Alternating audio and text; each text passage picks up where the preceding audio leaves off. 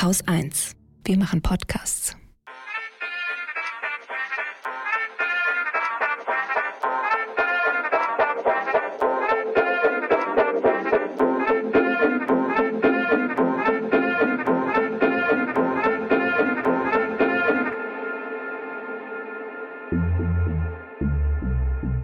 Herzlich willkommen zu Feminismus für alle, der Lila Podcast. Ich bin Katrin und wir sprechen heute über ein Thema, das mich persönlich viele Jahre lang ganz schön auf Trab gehalten hat. Heute geht es um Verhütung. So richtig habe ich eigentlich erst vor ein paar Jahren gemerkt, wie anstrengend das Thema in meinem Leben bisher war, als nämlich mein Mann eine Vasektomie hatte und seitdem ist Ruhe im Karton. Aber das ist eben auch eine ganz schön endgültige Entscheidung, die Paare und Einzelpersonen meistens erst dann treffen, wenn für sie klar ist, dass sie definitiv keine Kinder mehr wollen. Weltweit wird die Methode trotzdem nur sehr selten angewendet. Weniger als drei Prozent aller Cis-Männer sind vasektomiert. Und drei Prozent, das ist auch der Anteil der deutschen Cis-Männer, die den Eingriff machen lassen haben. Damit sind wir zwar im Weltdurchschnitt, aber trotzdem weit hinter Ländern wie zum Beispiel Kanada mit 22 Prozent oder auch Großbritannien mit 19 Prozent. Sterilisation, also das Pendant der Vasektomie bei CIS-Frauen, ist hingegen tatsächlich weltweit die häufigste Verhütungsmethode. Das kommt vor allem dadurch, dass in Ländern wie China und Indien für Frauen in den 20ern und 30ern andere Verhütungsmittel schwer zugänglich sind oder zumindest teilweise schwer zugänglich sind. Und schon diese Zahlen zeigen ja, dass da vielleicht mehr dahinter stecken könnte, als nur die Angst vor einem operativen Eingriff oder vor der Endgültigkeit dieser Entscheidung. Und in dieser Folge wollen wir deswegen das Augenmerk auf verschiedene Verhütungsmethoden richten, und warum unsere Geschlechterbilder und die geschlechtliche Arbeitsteilung in der Gesellschaft dazu geführt haben, dass CIS-Männer in Sachen Verhütung viel seltener die Initiative ergreifen als CIS-Frauen. Zu Gast ist heute Katrin Ahäuser. Sie ist Filmemacherin und Fotografin und auch Gastautorin beim feministischen Zeitblog 10 nach 8. Sie ist außerdem Gründerin des Projekts Krieg den Spermien und ich würde sagen, das klingt doch, als seien wir schon mitten im Thema. Auf ihrer Projektplattform klärt sie über gleichberechtigte Verhütung und alternative Methoden, insbesondere für Cis-Männer, auf. Ich bin über meine Abschlussarbeit über die Antibabypille auf das Thema gestoßen. Also ich habe schon während meiner Recherchen zur Antibabypille natürlich auch zu anderen Verhütungsmitteln recherchiert. Also das blieb einfach nicht aus, dass man sich dann da allgemein informiert hat. Und dann wurde das ohne mein Zutun quasi von selbst mein Herzensthema, weil ich gemerkt habe, da passiert einfach unglaublich viel, von dem man auch nichts weiß. Und ich habe dieses Ungleichgewicht einfach festgestellt zwischen Verhütungsmitteln, die es gerade auf dem Markt gibt für Frauen und den wenigen, die es für Männer gibt. Und ja, so kam eins zum anderen. Ich muss sagen, in meiner eigenen Biografie war es tatsächlich auch so, dass ich in dem Moment, wo ich zum ersten Mal äh, Sex hatte mit anderen Menschen, meine Mutter gesagt hat, okay, sofort zum Gynäkologen und der Gynäkologe sofort gesagt hat, ja, dann musst du jetzt die Pille nehmen. Also es war irgendwie so ein Automatismus, okay, eine Frau hat ein Sexualleben, das heißt, sie muss einfach die Pille nehmen. Was sollte es sonst geben? Ja, das kenne ich auch, dass die Pille die Nummer eins der Verhütungsmittel ist. Also das hat sich auch nach wie vor nicht geändert, auch wenn die Zahlen ein bisschen sinken und die Beliebtheit des Kondoms ein bisschen steigt, ist die Pille eben immer noch die Nummer eins. Pille und Kondome sind laut der Bundeszentrale für gesundheitliche Aufklärung, kurz BZGA, in Deutschland derzeit die beliebtesten Verhütungsmittel, wobei die Pille ganz knapp vorne liegt mit 47 Prozent der sexuell aktiven Frauen und Männer, die in einer Umfrage 2019 angegeben haben, dass sie die Pille zur Verhütung nutzen. Und 46 Prozent, also direkt dahinter, nannten das Kondom. Verglichen mit den Zahlen von 2011 hat dabei das Kondom an Beliebtheit dazugewonnen. Und die Pille oder andere hormonelle Verhütungsmittel wurde weniger genutzt. Und diese Entwicklung ist laut BZGA besonders ausgeprägt in der jungen Altersgruppe, also der 18- bis 29-Jährigen. Bei ihnen ist der Anteil der Pillennutzenden innerhalb der vergangenen sieben Jahre um 16 Prozentpunkte gesunken, von 72 auf 56 Prozent. Trotzdem führt die Pille weiterhin, obwohl das nicht immer ganz unbedenklich ist. Und was ich so interessant an dieser Beliebtheit finde, ist, dass gar nicht alle Frauen die Pille einnehmen können oder dürfen, weil es gibt ja auch ganz viele Ausschlusskriterien. Und wenn eine Frauenärztin oder ein Frauenarzt eine gute Anamnese macht, dann würde er oder sie auch denjenigen fragen, wie ist deine Vorgeschichte familiär, welche gesundheitlichen Vorbelastungen hast du und so weiter. Und frage mich, äh, wie viele Frauen die Pille vielleicht auch nehmen, die sie gar nicht nehmen sollten. Die Pille ist streng genommen eine dauerhafte Hormonbehandlung und entsprechende Nebenwirkungen kann sie auch mit sich bringen. Dazu zählen unter anderem Stimmungsschwankungen, Spannen in der Brust, Kopfschmerzen, Erhöhung des Appetits, Schwindel, Migräne, Haarausfall, Schmierblutungen, Eierstockzysten, Erschöpfung und einige mehr. Und das waren schon die, die häufig oder gelegentlich auftreten, also mindestens jede hundertste Frau bekommt.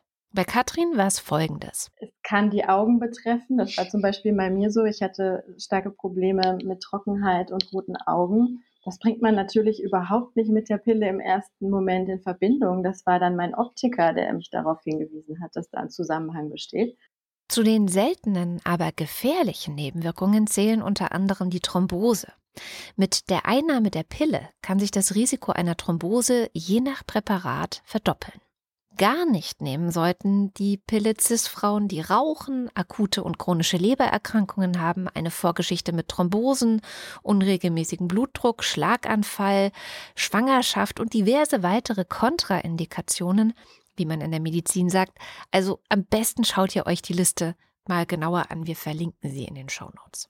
Und das klingt alles zusammengenommen nicht so richtig toll. Vor allem, wenn man hört, warum es die sogenannte Pille für den Mann gar nicht erst auf den Markt gibt. Weil es zu viele Nebenwirkungen gab, aber dazu nachher noch mehr. Man fragt sich also, wenn die Pille so viele negative Effekte auf die Gesundheit von CIS-Frauen haben kann, warum ist sie dann so verbreitet? Die Antwort findet sich in der Geschichte. Denn eines der größten Armutsrisiken für CIS-Frauen war lange, schwanger zu werden. Eine Schwangerschaft bedeutete bis in die 70er und auch teilweise 80er Jahre hinein für eine Frau häufig das gesellschaftliche Aus. Das Ende ihrer Karriere, das Ende ihrer Unabhängigkeit und der Beginn ihrer Reduzierung auf die Rolle als Mutter und Hausfrau. Und hinzu kam, dass mit der Pille ein riesiger Schub für die sexuelle Befreiung auch der Frauen einherging. Sexualität war jetzt nicht mehr fest an die Fortpflanzung gekoppelt, sondern konnte selbstbestimmter, unabhängiger gelebt werden. Sex zu haben war von der Last des Kinderkriegens befreit. Und darum erzählen wir uns die Geschichte der Pille auch bis heute als eine Geschichte der sexuellen Revolution. Und ganz falsch ist das ja nicht. Ganz ehrlich, als ich Teenager war und begonnen habe, Sex zu haben, da habe ich das auch als Befreiung empfunden, so einfach und auch so sicher verhüten zu können. Und so überwog wahrscheinlich für viele Frauen ähm, der gesellschaftliche Vorteil, die Erhöhung ihrer Lebensqualität und die Entlastung von der Sorge, ein auf Mutterschaft reduziertes Leben führen zu müssen. Ja, das überwog wahrscheinlich bei weitem die Angst vor diesen möglichen negativen gesundheitlichen Folgen. Trotzdem zeugt all das, was ich eben über die Pille gesagt habe, von einer Prämisse, nämlich, dass Verhütung eben Frauensache ist. Und genau daran wollen kleine, auf der ganzen Welt verteilte Initiativen und Gruppen, die sich für mehr Gleichberechtigung in Sachen Verhütung einsetzen, etwas ändern.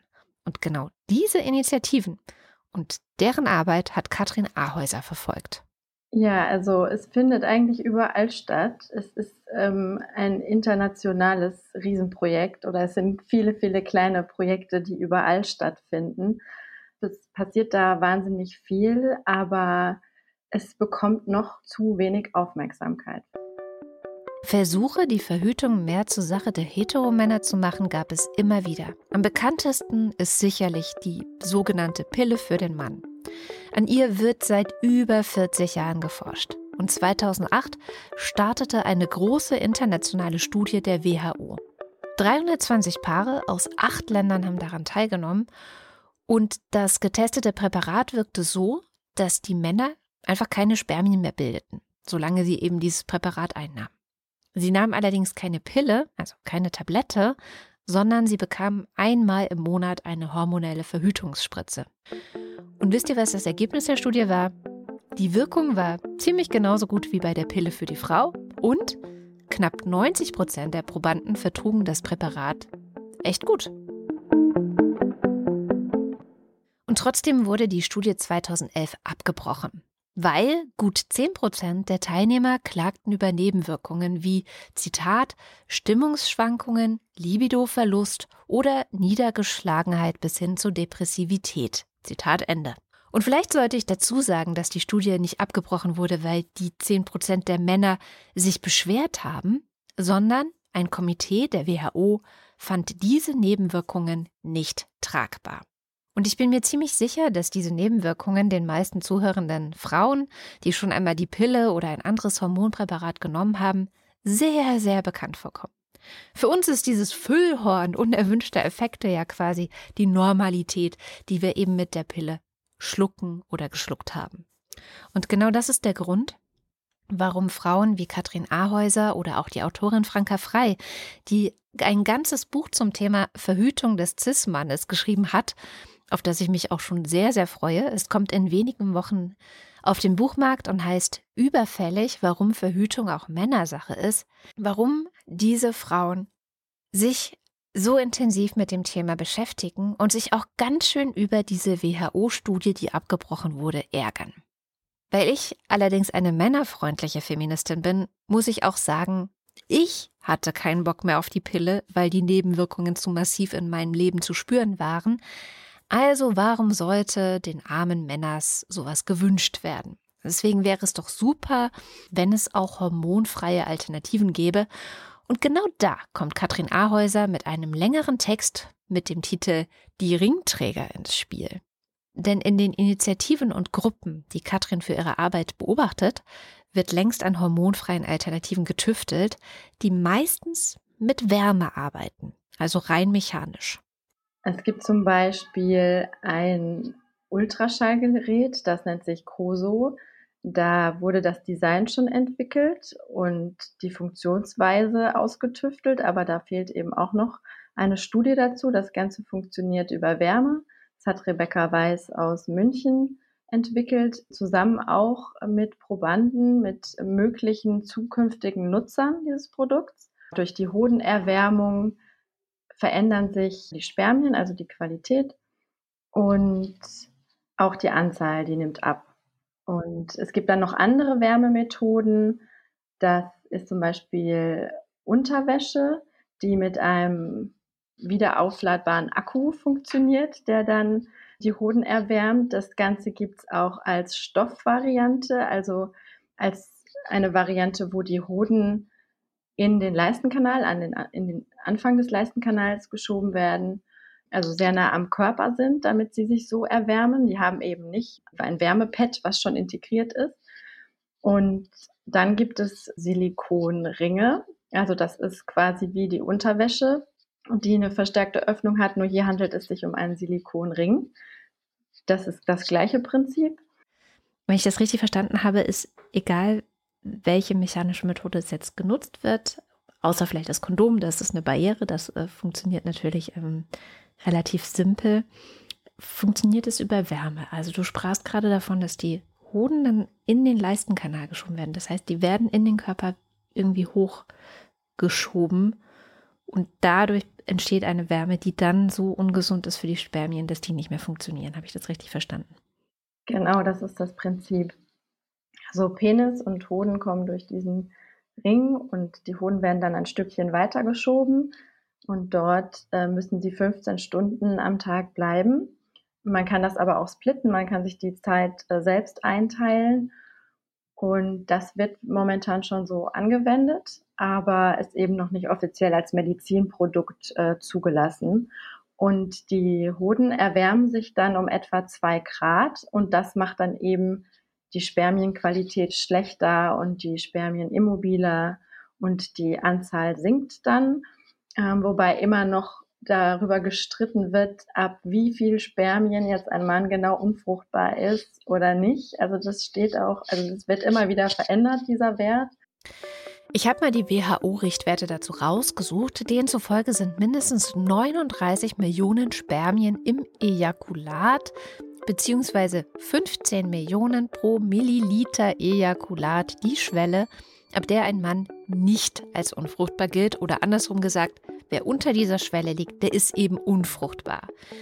Dazu sollte man natürlich sagen, dass im Zweifelsfall auch ein einziges Spermium zu einer Schwangerschaft führen kann. Darum sagen viele, dass, um wirklich unfruchtbar zu sein, die Spermienzahl bei Null liegen sollte.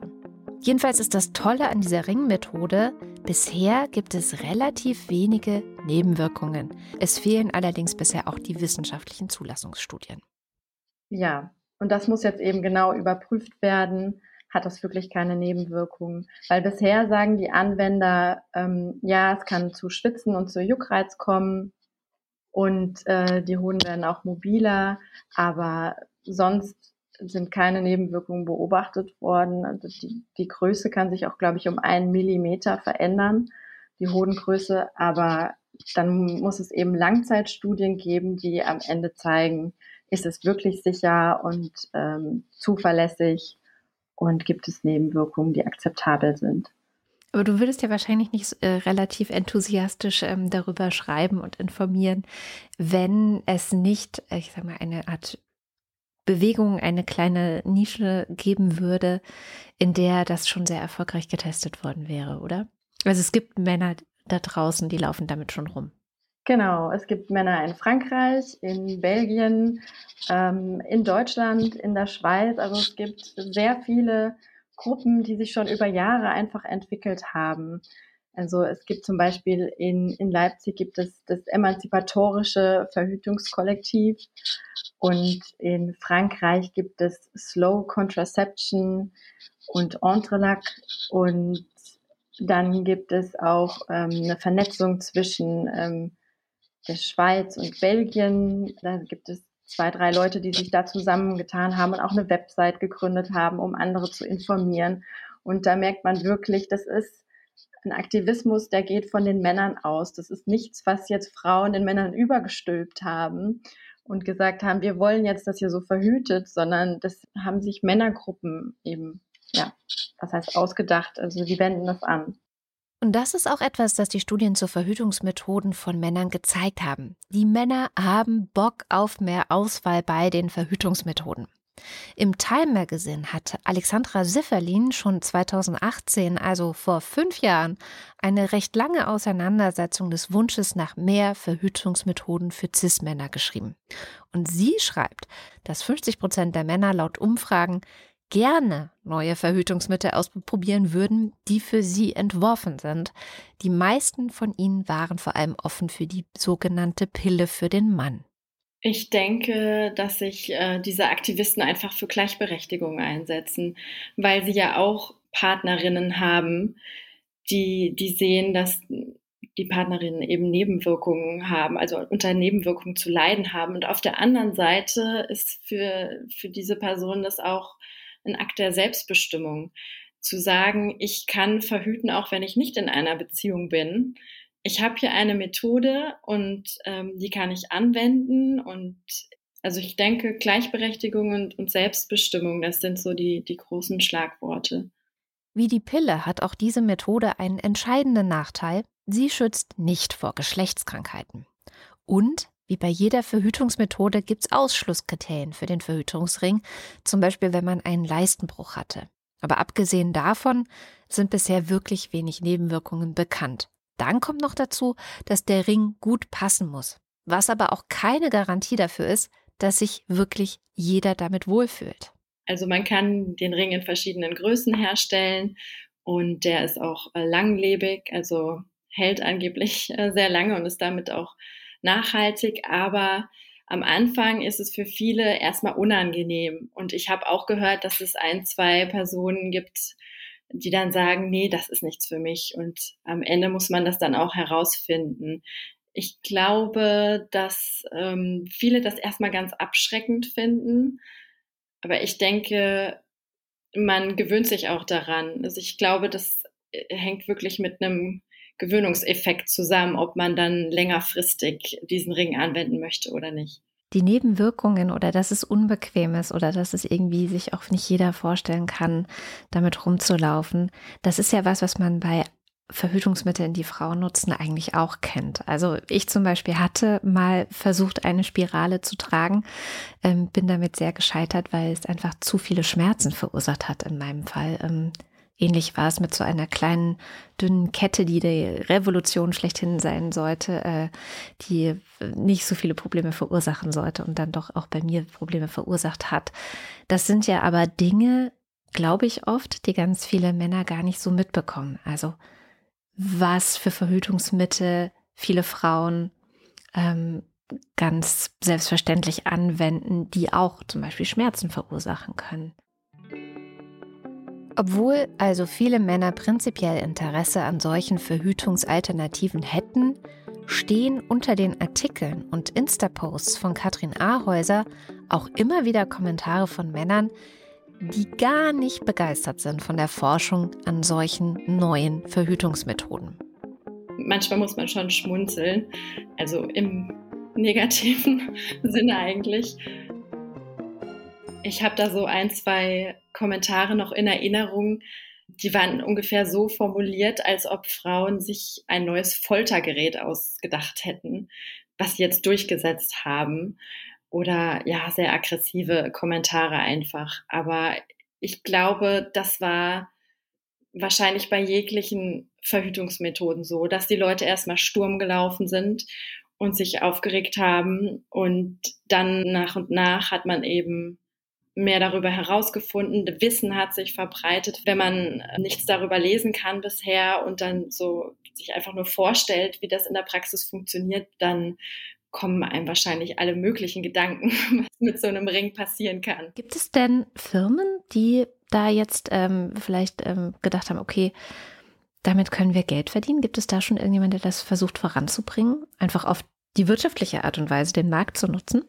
Ja, äh, in Frankreich ist das äh, Maxime Labrit, der ähm, den Andrew Switch Ring äh, verkauft oder verkauft hat, bis es eben nicht mehr offiziell zugelassen wurde. Und der versucht jetzt mit einer Verhütungsbootstour durch Europa auf das Verhütungsmittel aufmerksam zu machen, aber auch auf andere und kleine lokale Communities in verschiedenen Städten aufzubauen um das Thema voranzutreiben. Also ich glaube, dahinter steht natürlich auch ein wirtschaftliches Interesse, aber auch einfach ein, ein persönliches, was wieder auch mit Gleichberechtigung ähm, zu tun hat. Also ich denke, da kommt beides zusammen. Und ähm, was können wir denn noch tun? Also eine Bootstour klingt jetzt so ein bisschen wie, also ein Mann, der eine Bootstour macht, klingt nicht so, als ob übermorgen äh, irgendein großes Pharmaunternehmen sagt, hey yeah, äh, damit können wir richtig viel Asche machen. Was können wir machen, dass das ganze Thema ein bisschen mehr aus der Nische kommt? Du machst ja, versuchst ja schon dein Bestes. Ähm, wen würdest du gerne auch mit ins Boot holen bei der ganzen Geschichte? Ja, auf jeden Fall die Pharmaindustrie, weil die das meiste Geld hat, also die Industriezweige überhaupt. Es besteht eben kein Interesse bisher daran, in neue Verhütungsmittel zu investieren, weil man ja mit der Pille sehr, sehr viel Geld machen kann und natürlich auch mit der Hormonspirale und mit anderen Verhütungsmitteln. Und es kommen ja auch ständig neue Pillen auf den Markt oder Generika. Und da muss auf jeden Fall äh, die Industrie mithelfen, um das Ganze, ja, die Studien zu finanzieren, weil es unglaublich viel Geld kostet. Das sind Millionen, von denen wir da reden. Und natürlich auch die Gesellschaft muss oder darf über das Thema sich mehr und mehr austauschen. Ich glaube, da gibt es auch noch Nachholbedarf. Das habe ich auch bei mir selbst gesehen, wenn man zum Beispiel überlegt, was ist das Pendant zu der Gynäkologie? Also was ist das Gegenstück zum Frauenarzt? Dann würden viele denken, und so habe auch ich gedacht, das ist die Urologie. Aber das stimmt nicht. Es ist die Andrologie. Und das ist die Wissenschaft, die sich damit auseinandersetzt. Und ich finde, allein schon diese Tatsache, dass man gar nicht weiß, wie heißt die Männermedizin in Anführungszeichen? Ja, das ähm, zeigt einfach, dass wir uns darüber noch viel, viel mehr austauschen müssen. Ja, Was ja wahrscheinlich auch Männern zugute käme. Ich ähm, folge einem Urologen tatsächlich auf Instagram auch, der ganz viel Aufklärungsarbeit macht. Und äh, gefühlt jeder dritte Post ist, ey, Männers, geht einfach mal zum Arzt. So, äh, bleibt nicht immer, also es ist nicht so normal wie für Frauen zum Gynäkologen zu gehen. Normal ist so einmal im Jahr zur Routineuntersuchung oder so. Das äh, irgendwie machen die das noch nicht so richtig. Und tatsächlich hätte ich jetzt auch nicht gewusst, dass es eine Anthropologie zum Beispiel gibt. Das heißt also, da ist ja auch ein großes Potenzial, oder? Dass Männer da auch von profitieren, wenn mehr insgesamt darüber gesprochen wird. Ja, ich denke auch, es kann nur zum Guten sein. Und was ich jetzt noch ergänzen möchte, was mir auch einfällt, natürlich muss man auch mehr in Bildung investieren. Ich denke, da gibt es einfach viel, viel Nachholbedarf. Und es steht auch im Koalitionsvertrag drin, dass die Regierung mehr Forschungsleistung erbringen will. Das haben wir zum Beispiel unter anderem Better Birth Control zu verdanken, der Initiative aus Berlin, die viele Gespräche geführt hat mit äh, Politikern und Politikerinnen. Und ja, ich hoffe natürlich auch, dass die Regierung da ihr Versprechen, was sie im Koalitionsvertrag gegeben hat, dann einhält und sich darum bemüht, Verhütungsmittel auch zu bezahlen und in die Forschung mehr zu investieren. Was wäre es denn, was du dir wünschen würdest, was jede Frau oder jede Person, die schwanger werden kann, über die Pille wissen sollte? Auf jeden Fall sollten Frauen, was mich echt überrascht hat, die Pille nicht online bestellen. Das ist was, was mir kürzlich über den Weg gelaufen ist. Und davor waren auch Verbraucherzentralen, dass man jetzt einfach einen Fragebogen durchgeht online und dann auf den Warenkorb und sich seine Pille aussucht. Also das darf einfach nicht sein. Ich finde, ein Arztgespräch ist einfach unerlässlich. Und was ich auch nicht wusste, man kann vorher einen Gentest machen lassen. Das ist sehr teuer und das machen auch nicht alle Praxen. Aber wenn es Anzeichen gibt, dass man vielleicht eine Gerinnungsstörung haben könnte, oder wenn man lange genug nervt und darauf besteht, dann kann man auch eben so einen Test machen und dann wirklich sicher gehen, dass man da keine Veranlagung hat, dass es da mit der Einnahme der Pille zu Komplikationen führen kann. Das wusste ich auch nicht. Weißt du da ungefähr eine Hausmarke, weil du sagtest nur teuer, ist das dann über 100 Euro oder? Also man selbst muss es nicht bezahlen, aber es ist eben für die Kassen unglaublich teuer und deshalb ist es keine Standardleistung. Das ist nämlich kein normaler Bluttest, wie wenn man jetzt Eisen kontrolliert oder so, sondern es ist ein Gentest.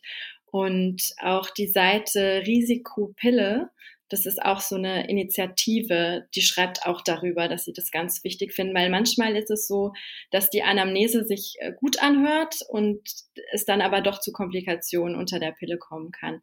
Ich will die Pille aber dadurch jetzt nicht verteufeln oder Angst machen, aber ich will nur sagen, es besteht diese Möglichkeit und ähm, ich finde, ja, dann kann man auch versuchen, das in Anspruch zu nehmen. Sehr schön. Dann vielleicht nochmal abschließend und zusammenfassend deine Vision. Was wünschst du dir in Sachen Verhütung für die kommenden Generationen?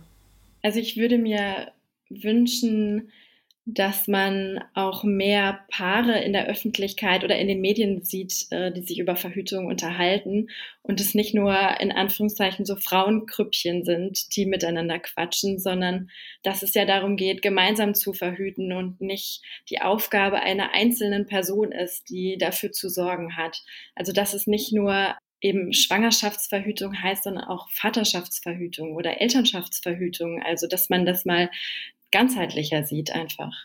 Und die Männer, äh, die uns jetzt zugehört haben, ich glaube, es sind einige und die sich denken, hm, das klingt interessant, ich möchte da gerne mehr Informationen haben. Da packen wir ein paar Sachen in die Shownotes. Äh, hast du da ein paar Tipps, ein paar Anlaufstellen für uns, wo die sich hinwenden können? Also, was fällt mir ein? Es gibt Pro Familia zum Beispiel, es ist eine Beratungsstelle, da kann man sich informieren. Man kann beim Bundesinstitut für Arzneimittel und Medizinprodukte schauen. Das finde ich ähm, schon deshalb super spannend, weil man da sehen kann, welche Fragen eigentlich bei einem Gespräch zur Verschreibung der Pille gestellt werden müssen. Also da kann man den Fragebogen für den Arzt und auch für den Patient einmal durchgehen. Also welche Fragen sind da wichtig und was gilt es zu beachten, wenn ich die Pille nehmen muss oder Pille nehmen möchte. Und für die Männer, die sich für diese Ring-Variante zum Beispiel interessieren oder für die Wärmemethode? Da gibt es eben die ähm, Initiative Slow Contraception. Die haben auch eine eigene Website oder Entrelac, das schreibt sich E-N-T-R-E-L-A-C. Oder das Leipziger Verhütungskollektiv, das hatte auch eine Website, unverhütbar. Das kann man mal als Stichwort eingeben. Dann gibt es noch thermische Verhütung Info. Also diese beiden Schlagworte mal eingeben, thermische Verhütung. Ähm, da gibt es auch eine Website.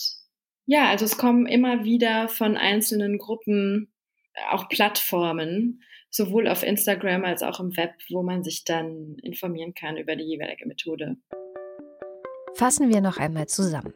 Verhütung muss nicht die Sache der CIS-Frauen bleiben, sie kann gleichberechtigter gestaltet werden und weltweit arbeiten Forschende und Initiativen daran, sichere Methoden zu entwickeln. Neben der doch recht weit bekannten Pille für den Mann, also einer hormonellen Verhütungsmethode, gibt es immer mehr mechanische Methoden wie die Silikonringe, Thermounterwäsche oder wie ich gerade beim Science Media Center gelesen habe, durch die Hemmung eines Kaliumkanals. Also hier ist gerade richtig viel in Bewegung. Das Wichtigste ist derzeit aber vor allem, dass wir als Gesellschaft beginnen, diesen Ansätzen unsere Aufmerksamkeit zu schenken dass Geld in die Hand genommen wird, um die notwendigen Studien zu finanzieren. Und das wird uns nur gelingen, wenn wir aufhören, Verhütung als in Anführungszeichen Frauensache zu begreifen. Wenn mehr und mehr CIS-Männer sich der weltweiten Bewegung für eine gleichberechtigte Verhütung anschließen. Wir hoffen, dass wir euch ein bisschen anstupsen konnten und wir würden uns freuen, wenn ihr eure Verhütungsgeschichten und Erfahrungen mit uns in den Kommentaren teilt. Also schaut vorbei auf lila-podcast.de und lasst uns gern ein paar Zeilen da. Alle Infos und Studien haben wir euch wie immer in den Shownotes verlinkt. Ich bin Katrin Rönecke und ich freue mich, wenn ihr in zwei Wochen wieder dabei seid. Bis dahin solltet ihr unbedingt unseren Newsletter abonnieren, in dem Laura alle 14 Tage im Wechsel mit dem Podcast aktuelle Debatten und Nachrichten auseinandernimmt und feministisch kommentiert. Den Link findet ihr natürlich auch in den Show Notes. Auf Instagram posten wir außerdem regelmäßig Lese-, Film- und Podcast-Tipps. Diese Woche gab es zum Beispiel einen Filmtipp von mir. Also es lohnt sich auch, uns dort zu folgen. Und wenn ihr unsere Arbeit unterstützen wollt, wir können wirklich noch gute Unterstützung brauchen, denn auch beim Lila Podcast sind mit der Inflation die Kosten gestiegen, dann schließt doch ein Abo bei Steady ab oder schickt uns ein paar Euro direkt auf unser Konto. Nur so können wir auch in den nächsten Monaten alle 14 Tage in eurem Podcatchern landen. Und das würden wir wirklich wahnsinnig gerne tun. Danke auch an alle, die uns schon unterstützen. Neu hinzugekommen sind gerade zum Beispiel Carola, Jakob und Dilei. Vielen Dank. Wir freuen uns sehr, dass ihr dabei seid. Das war's jetzt aber wirklich. Bleibt uns gewogen und bis bald.